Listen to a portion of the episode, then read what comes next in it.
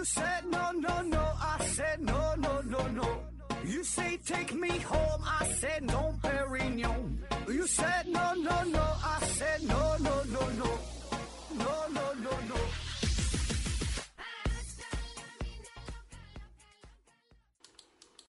拼命探索，不计后果。欢迎您收听《思考盒子》，本节目由喜马拉雅平台独家播出。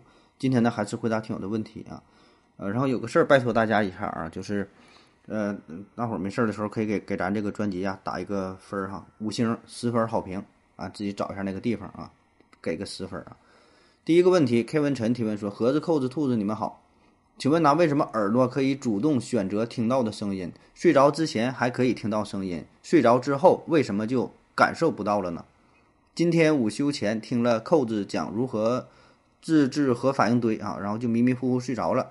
但是呢，耳机里的声音仍然在播放，可是呢，我却没有听到一点点音频节目的信息啊。等我醒来之后，自动播放已经到了第三个节目了，呃，而刚刚我才睡了十分钟而已，所以呢，我对此特别好奇，为什么有些感官在睡眠中对环境反应会很迟钝啊？呃，关于声音的问题啊，第一个呢，说这个人的听觉系统啊，呃，可以过滤掉一些声音啊，可以进行选择性的收听啊。那这事儿其实就很有意思了，对吧？因为我们听声音，这个声啊是从四面八方混杂而混混杂而来的啊，进入到我们的耳朵。但是呢，我们可以进行一个高度的选择性啊，比如说有一天你参加高中同学的婚礼，婚礼现场的人非常非常多，然后你看到不远处啊，哎，这不是原来的那个班花吗？啊，曾经暗恋的那个女神，但是呢，那个女神并没有发现你，而且你就在远远的地方注视着她。然后呢，你隐约听到女神呐、在跟别的人谈话，谈话的内容当中呢，提到了你们上高中时候的事儿，也提到了你的名字。这个时候，你的注意力就高度集中了，对吧？就完全放在这个女神身上，就想听一听这个女神到底说的是啥，哎，对你的感觉如何？那么，其实这个婚礼现场声音是非常非常嘈杂的啊，但是你把其他那些声音都给过滤掉了，注意力呢只放在女神身上，听到的只有女神说的话，哎，别的声都没有。那么我们为什么会有会有这种功能哈？其实这种场景啊，有一个专业的名词叫做鸡尾酒会效应啊，鸡尾酒会，你看跟这个婚礼也差不多啊，就是说在这个嘈杂环境当中，你能呃具有高度的选择性，哎，想听哪个声音啊？那为啥会这样啊？首先呢，咱们这个脑袋它是活动的啊，耳朵是死的，但脑袋你可脑子可以转啊，有点类似于一个雷达，可以主动调整接收的方向，找到一个最佳的方向接收这个音源啊，那就尽大最大可能性呗，哎，听到这个声音啊。所以你看，有的动物它耳朵很大，所以它声音听听声的这个能力很强，有一定关系啊。再有呢，就是我们听对方说话的时候，不仅呢是靠耳朵，也靠也靠眼睛啊，就是看眼睛，用眼睛可以看对方这个手势，看对方的表情啊，甚至看对方这个嘴唇的运动啊。有有很多人，呃，就是这个聋哑人哈，听不到声音，但是可以就读这个唇语啊，看这个嘴唇的变化，加上一些表情，也可以大概理解是什么意思。当然，这些并不是最主要的哈。我觉得最重要呢，就还是咱们大脑的这个处理信息的功能啊，它会把某一些信息呢，会给主动的就给过滤掉，然后呢，筛选出来呢，你自认为有用的东西，啊，把这个这段信息呢进行加工处理，剩下那些呢就都都给排斥掉了。第二个问题呢，说这个睡觉的时候为什么听不到声音啊？这睡觉的时候。当然听不到声音了！简单来说，你睡觉的时候，很多功能，大脑的功能自动都是关闭了，你听不到声音啊，然后你也看不到东西，别人碰你呢，就轻点碰你也不知道，就是感觉对吧？听觉，包括是嗅觉，你睡觉的时候别人放个屁，可能你也闻不着啊，你也不知道啊，所以整个这个这个这个感感知啊是非常迟钝的啊。那睡眠呢是分为深睡眠和浅睡眠，你在浅睡眠的时候，其实还是可以听到声音的。啊，就咱们之所以能到听到，之所以听到声音，就是因为物体振动嘛，对吧？然后产生了声音，然后通过介质啊，主要就是空气呗，传到了你的鼓膜，然后鼓膜振动，再传到耳蜗，耳蜗呃接收到声音之后，然后产生这个声音的信号，然后传递给大脑，然后大脑呢对这个声音进行判断和处理啊。那么我们浅睡眠的时候，整个这套系统呢仍然是在工作的，所以呢你听到声音之后也会迅速做出反应啊，大脑是会呃接收到这个信号，会受到这个影响。所以呢，在浅睡眠阶段，我们也是很容易被吵醒的。很多人就失眠嘛，其实就是在这个浅睡眠阶段，就你要睡着还没睡着，啊，叫什么？这这这个这个多梦哈，什么什么易醒啊，是吧？入睡困难呐，是吧？就是经常这样啊，就很难受，哎，要半睡半醒之间又被吵醒了，有点声就不行，睡不着啊，就浅睡眠阶段。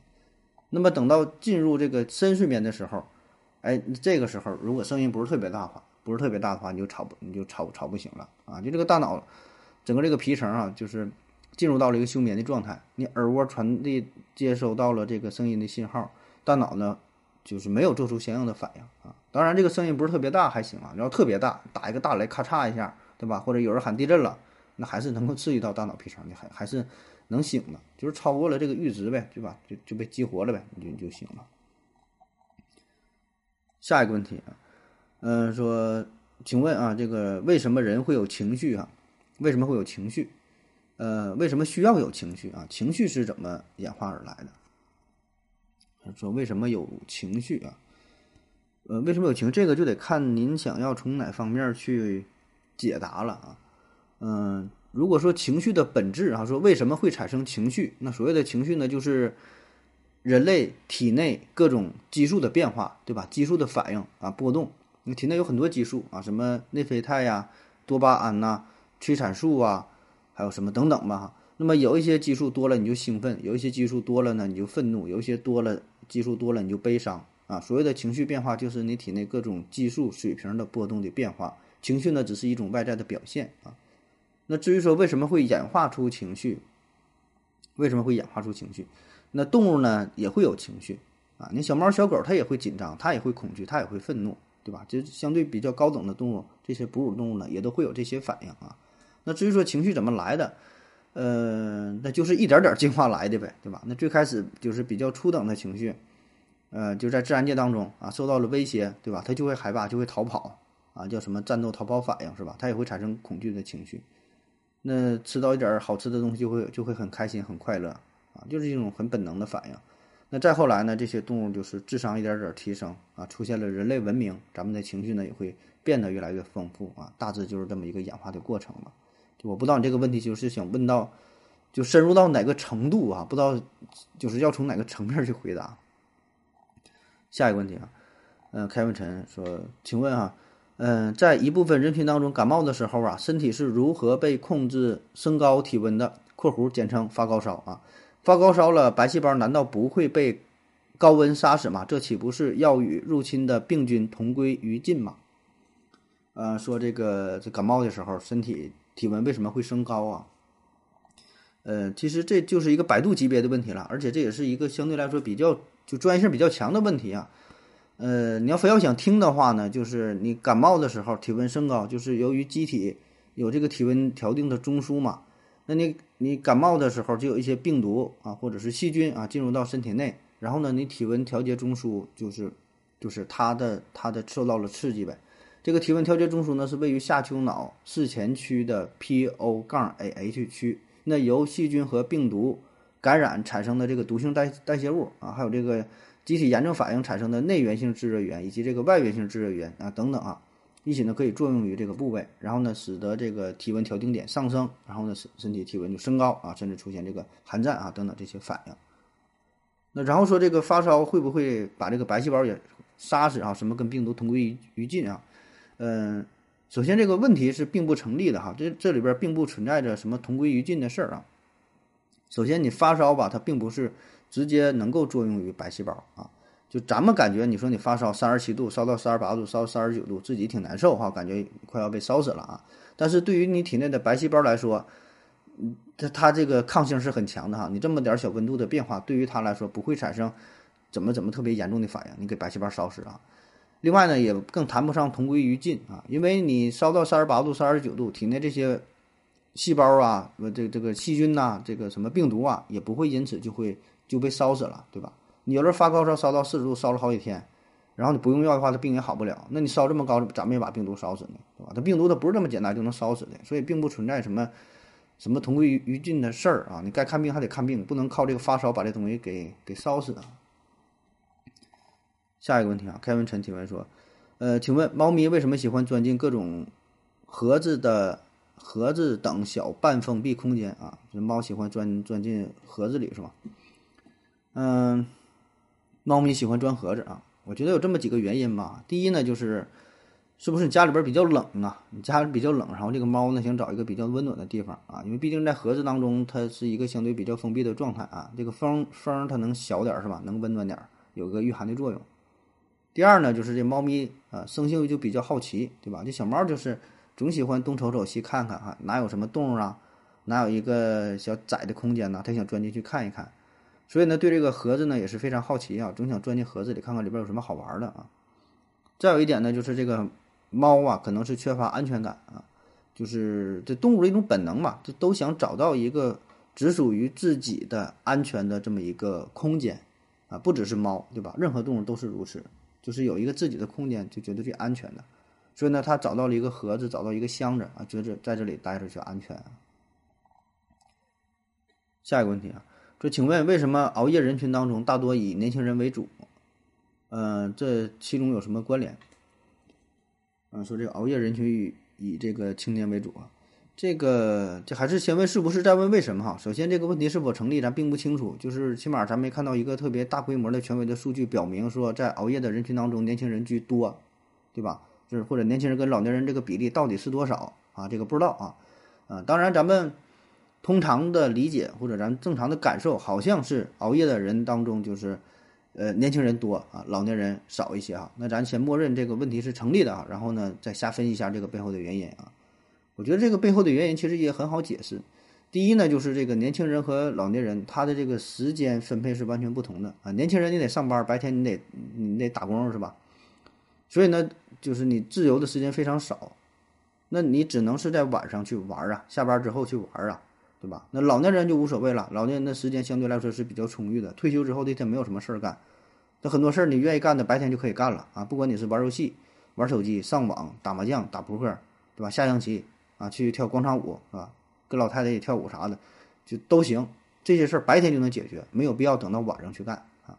其实年轻人的话，如果说他他白天也有充分的时间的话，他会把很大一部分这个做的这个事儿转移到白天去做，没有必要非得晚上去熬夜。对吧？如果白天能玩，谁愿意晚上去熬夜呢？啊，当然也有人 愿意晚上去熬夜啊。咱就先说这个时间分配的问题啊。第二呢，就是呃，这个身体的问题啊。就年轻人身体比较好啊，那老年人的话，高血压、糖尿病、心脑血管疾病等等吧。你熬夜的话，确实也熬不起。你年轻人熬夜都能熬猝死了，你这老头老太太，你说七八十岁了，这熬夜晚上一两点钟不睡觉，那不自己就作呢吗？是吧？下一个问题。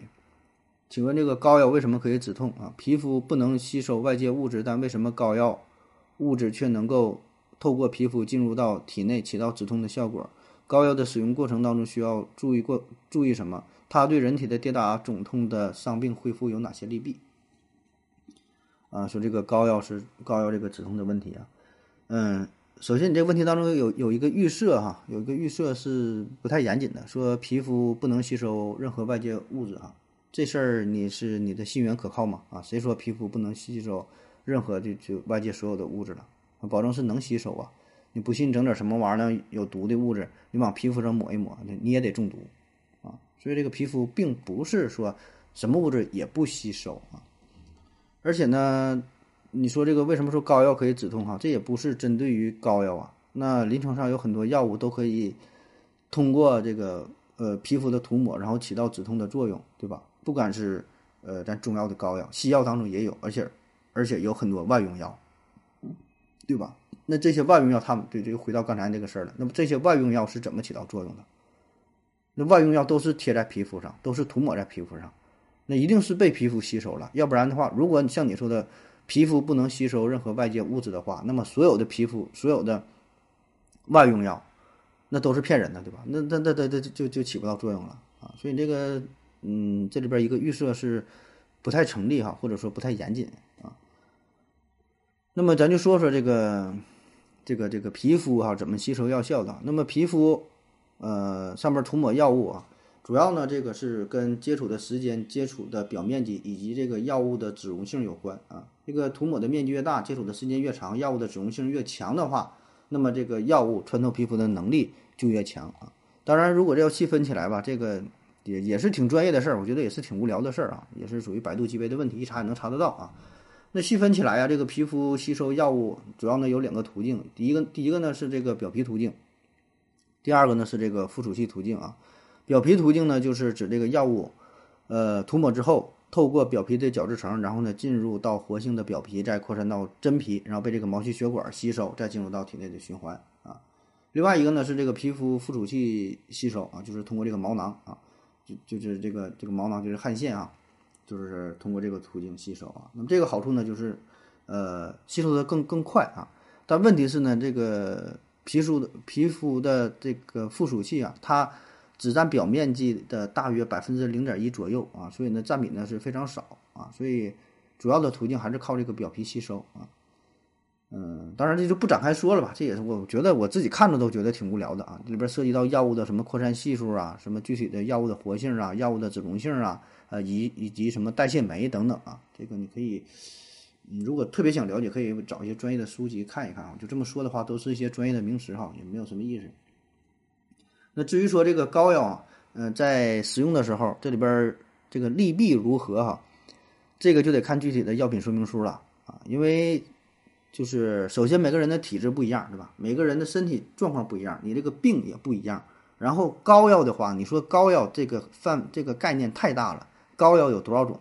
是吧？几十种、几百种、上万种可能都有，对吧？你说膏药也是一种药，是吧？那你说这个药，它每个药的成分不一样，药效不一样啊，副作用也不一样啊，所以这里边很难就说单纯说它的利弊如何，对吧？就像就说最简单的事儿，你说这吃个吃个苹果，它是它的利弊如何？你说吃苹果都是好事吗？也不一定啊，对吧？你得考虑一下这个人的基础状态，考虑一下他是不是有有什么疾病啊，而且这个苹果。分类也很多，有的苹果含糖量高，有的含糖量低啊。你你你给这人吃一个，比如说这个糖尿病，你吃了一个含糖量非常高的苹果，那就不合适，对吧？那就弊大于利，对吧？你这人是一顿照了八斤八斤苹果，吃完也能撑死，对吧？这这也不合适。所以这个还得是，呃，具体问题具体分析吧，就是说看看你具体说哪个药，然后你具体是什么病啊？那相关信息呢，还是你去医院咨询一下吧。下一个问题。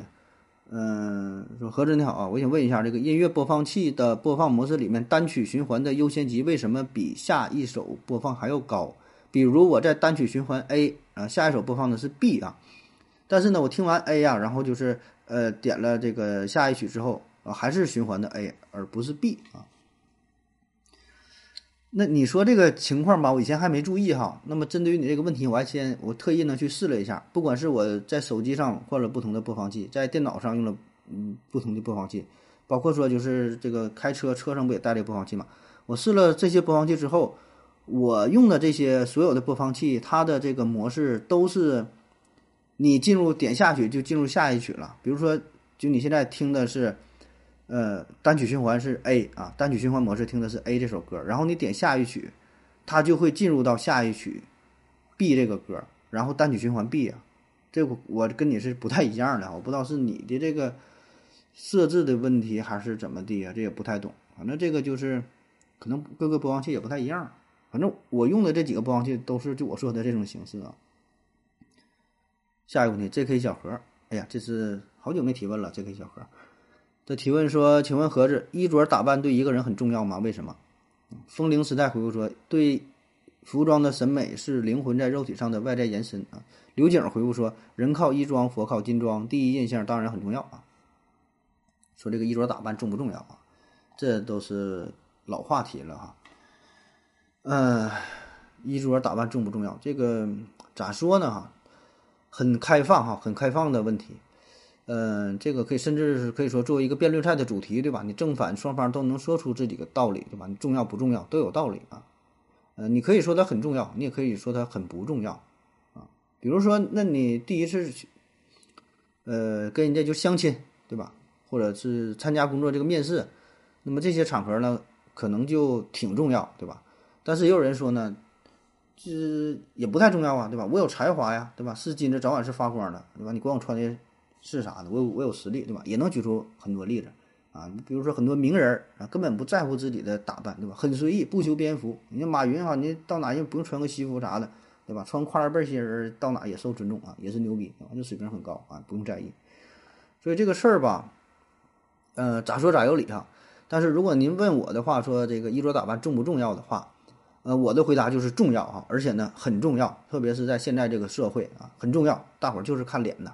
没办法，对吧？这个不只是衣服，你可以把它外延到你开的车，对吧？就是你整个外在的一个形体，外在的一种表达，给别人的一个印象，对吧？你开个劳斯莱斯和你开出去开个这个 QQ 哈，开个捷达，给别人的感觉就是不一样。你穿穿穿一身什么什么的西服，那说不上来名哈，比如说这个几万块钱西服，和你穿的一个这个地摊货三五十块钱买的。给别人的感觉保证不一样啊，所以很重要啊，很重要。能穿好的就穿好的，特别是一些重要的场合啊。所以这就是，这叫啥？宁可信其有，不可信其无，对吧？咱绝大多数人还是非常重视这个东西啊。而且咱绝大多数人本身的你的这个才能还没大到，你不用在意自己衣着的程度，对吧？咱就这么想嘛，就是，嗯，不管你自己对这对待这个问题是怎么看待的，你是否在意别人的穿着？这个事儿是不重要的，就你的感觉是不重要的，重要的是这个社会上绝大多数人是在意这个事儿的，因为你穿衣服毕竟是给别人看的，啊，除了说御寒这个功能，对吧？除了说不把自己的这个生殖器暴露在外这个功能，更多的情况下，你穿衣服确实就是给别人看的。如果说你今天要出席一个场合啊，或者有有所求的话，那你必然就要在意自己的衣着。对吧？咱绝大多数人，咱本能的这个反应，就是看别人的外貌，没办法，对吧？你也不要说别人输，不要说别人档次低，大伙儿本能反应就是这样。就咱举一个特别现实的例子，你说你现在去谈一个生意，一个人开着法拉利，一个人开着奥拓，然后就投资一个项目啥的，你说让你让你谈合作，你跟谁合作？让你盲猜，你觉得谁更有钱？那废话嘛，保证是开法拉利来的，对吧？那不就不用解释啊？啊。再比如说两个人啊，一个穿着非常合体，一个穿的邋里邋遢的，然后你说第一印象你对谁好？你保证是穿的这个得体这个人呗，啊，当然咱再强调一遍哈，这就是绝大多数人的想法啊，这个想法不一定对，啊，不一定对，咱不是谈论对错的事儿啊，咱就是谈论这个第一印象的事儿，对吧？就可能说很不准啊，可能很不准，但只是说咱作为普通人，你生活在这个社会上啊，给你的启示就是这样。你想混社会，对吧？你想与别人交往，你就就你就得这么去做，这个就是一个大的规则，啊，都算不上潜规则，这就是一个一个明规则，对吧？所以呢，咱不用说一些什么极端的例子啊，你看什么埃隆·马斯克呀，或者是什么什么大牌明星怎么怎么地呀，你穿什么不在意啥的，那不重要啊，那些是少数极少数人，全世界也没有几个，对吧？人家就确实有这个气场，搁这会儿搁这会儿摆着呢，啊，人家知名度也足够大。啊，确实到了那个档次，不必在意自己外在的衣着啊。但是哈，咱不没到那个档次嘛。对于咱绝大多数人，百分之九点九九九九九九九九的人，该打扮打扮，该化妆化妆，该重视重视。嗯，所以呢，你单纯问我啊，重不重视？必须重视啊，就是这么简单，必须重视啊。嗯，下一个问题，长篇维持提问说：何志大夫你好啊。请问这个响屁不臭，臭屁不响，这个怎么回事儿哈？按理说呢，屁在出肛门前呢，这个成分已经是确定下来了，响不响呢，都是这个冲出肛门的时候摩擦造成的，两者应该没有什么关系啊。刘景呢回复说，我瞎猜哈，可能是因为屁的成分不同，造成了屁的密度不同，造成了肛门震震颤震颤程度啊不不同啊。说这个响屁不臭，臭屁不响啊，这个。是否有什么道理啊？咱经常这么说啊，响屁不臭，臭屁不响啊。嗯，有一种解释是这样的哈，好几种解释，我先说一种。有一种解释就是说，这个响屁和不响的屁啊，或者臭屁和不臭的屁啊，就是响屁不臭这种屁呢，和臭屁不响这种屁呢，这是两种不同成分的屁。这个响屁呀，它往往啊这里边的新鲜的空气成分比较多啊，它这个主要这个。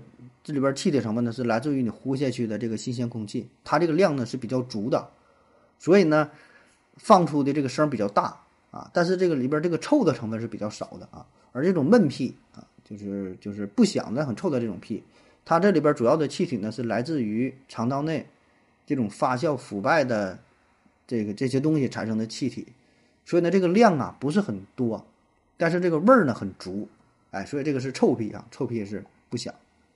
啊，也就是说，这个响屁啊和不响的屁，它俩的成分呢是不一样的啊，这里边这个气体的这个比例呢是不同的啊，所以呢发出声音是不一样的啊，这是一种解释。还有一种解释呢是从心理层面来解释，呃，就是我们在呃有准备和没有准备的情况下，你对这个屁的一个感知是不同的。比如说你先听到了一个声音，哎，你意识到啊有人要放屁了，所以呢做好了一个心理准备，哎，就是放屁了，我得这个躲着点，这个屁会不会很臭啊？哎，那么当你真正闻到这个屁味儿的时候，你觉得不是不是特别臭啊，因为你有了这个心理准备。但是呢，在不响的屁啊，不响的屁啊，就是你首先发现这个屁是因为这个味道而不是声音的时候，那么哈，你是在毫无防备之下，这个屁就会显得非常臭啊。实际上这两个屁的这个臭味可能没有那么那么那么大的差别啊，只是一种心理上的这个感知不同啊，这是心理因素啊。当然还有一方面的解释啊，还有一方面的解释，这个是我个人比较认同的，这是一个。呃，逻辑上的谬误啊，是一个统计学上的问题啊。就跟你说一说啊，这个这我觉得挺有意思的。从这个屁的成分来看啊，屁的成分来看，呃，绝大多数的屁呢是不那么臭的，就是咱一辈子放的屁，不不臭的屁是居多，臭屁呢很少。然后呢，这个响与不响呢，这个呢只和只和你这个菊花的开合状态有关，啊，和你放屁的这个姿势调的这个角度有关。那么，一个屁啊，可以呢根据响与不响、臭与不臭分成这么几类啊。这大伙儿可以看一下这个节目下方的这个表格啊，这个是很重要的对于这个问题的理解啊。那么根据不同组合，咱们可以把这个屁呢分成四类哈，又臭又响的啊，臭不响的。然后呢，臭，嗯，重说一遍哈，又臭又响的臭，但是呢，呃，不响的，然后响但是不臭的，还有一种呢是不响不臭的，对吧？这么四种。那么对于这个屁啊，咱刚才说了，第一呢就是这个臭屁呢其实是比较少的，不臭的多。在响与不响这个这层面呢，响屁呢其实也是少的，不响的居多。因为咱们放屁的时候都会本能的控制一下，那么这样的话呢就形成了一个组合啊，比如说啊。臭和不臭的屁的比例是二八开，百分之二十的屁是臭的，百分之八十是不臭的。响和不响的呢是一九开，百分之十是响的，百分之九十是不响的。那么这样的话呢，就可以两两组合啊，画出一个四格表。又臭又响的屁大约占百分之二，就是臭乘以响，对吧？百分之二乘以百分之十，百分之是得到百分之二。臭但是不响的是百分之十八啊，就是百分之九十乘以百分之二十。响不臭呢是百分之八。啊，是百分之用百分之十乘以百分之八十，不响不臭的是占百分之七十二啊，就是用百分之九十乘以百分之八十，这个是这这个四种屁的比例。那好了，有了这个比例啊，咱们就可以继续往下计算啊。那咱们会发现哈，在绝大多数的这个屁当中，有百分之七十二，高达百分之七十二是不臭不响的屁。那么这一部分屁，无论我们的耳朵还是我们的鼻子啊，基本呢都会就无法发现。